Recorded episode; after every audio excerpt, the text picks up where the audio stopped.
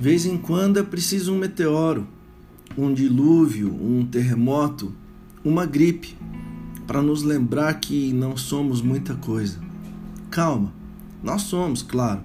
Eu acho que você que está ouvindo aqui, qualquer um, mesmo os que infernizam depois nos comentários, são gente. E gente é mais importante que o mundo inteiro, as galáxias e os sóis. Mas essa nossa condição de seres conscientes que adquirimos, aparentemente diferente dos sóis, das galáxias e das florestas e dos bichinhos, deveria nos fazer portar melhores como cuidadores uns dos outros, especialmente da nossa casa comum, a Terra e dos seus seres viventes.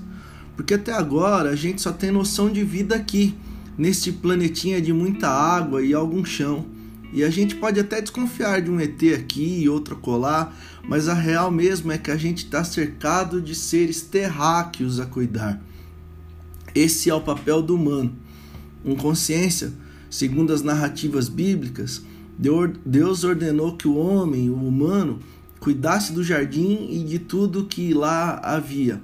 Ora, para este humano, o jardim era tudo que havia, era a terra dele.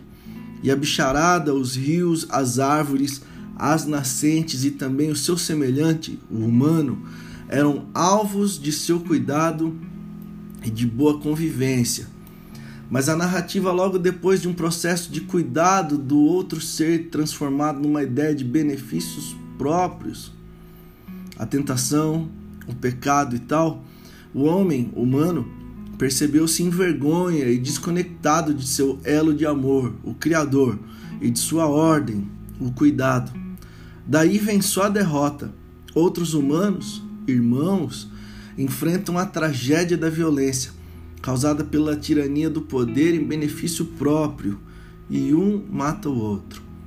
É sangue que não acaba mais. O humano fica viciado neste poder, no derramamento de sangue e na exploração como sobrevivência, contrários ao cuidado divino, ao cuidado humano e cuidado ecológico. Passam-se sei lá quantos mil anos e ainda somos viciados nisto. De modo que, vez ou outra, a natureza reclama. Placas tectônicas se mexem, gerando terremotos e tsunamis. Animais com territórios invadidos pela urbanização invade vila e devora alguém.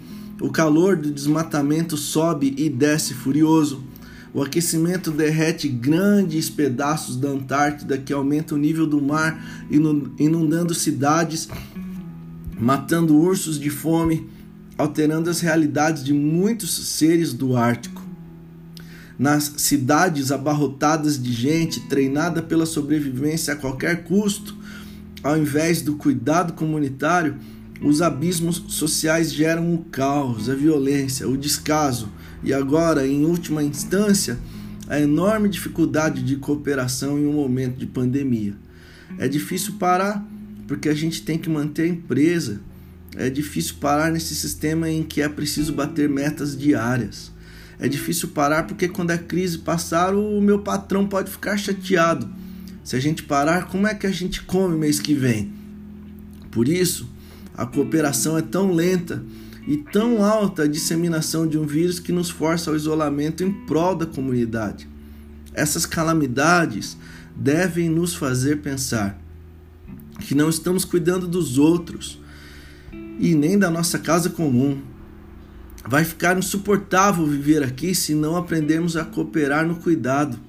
Os nossos filhos sofrerão a dor de um mundo ainda mais isolado, não só pela quarentena, mas pelo distanciamento dos indivíduos, gerando uma era do gelo dos corações humanos.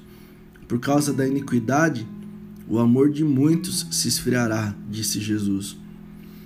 Às vezes a natureza nos ensina com poesia ao invés de broncas como é o caso do vídeo que viralizou na internet em que uma baleia salta próxima de um barco para nos mostrar que somos pequenos, que ela é gigante perto de nós e que, enquanto humanos, apesar de nosso tamanho, podemos nos agigantar como ela ao cuidar ou nos apequenar como um vírus até o desaparecimento se continuarmos a olhar apenas para o nosso próprio umbigo.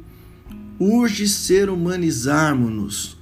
Tornar-nos humanos não é nascermos homo sapiens, é quando nós produzimos consciência.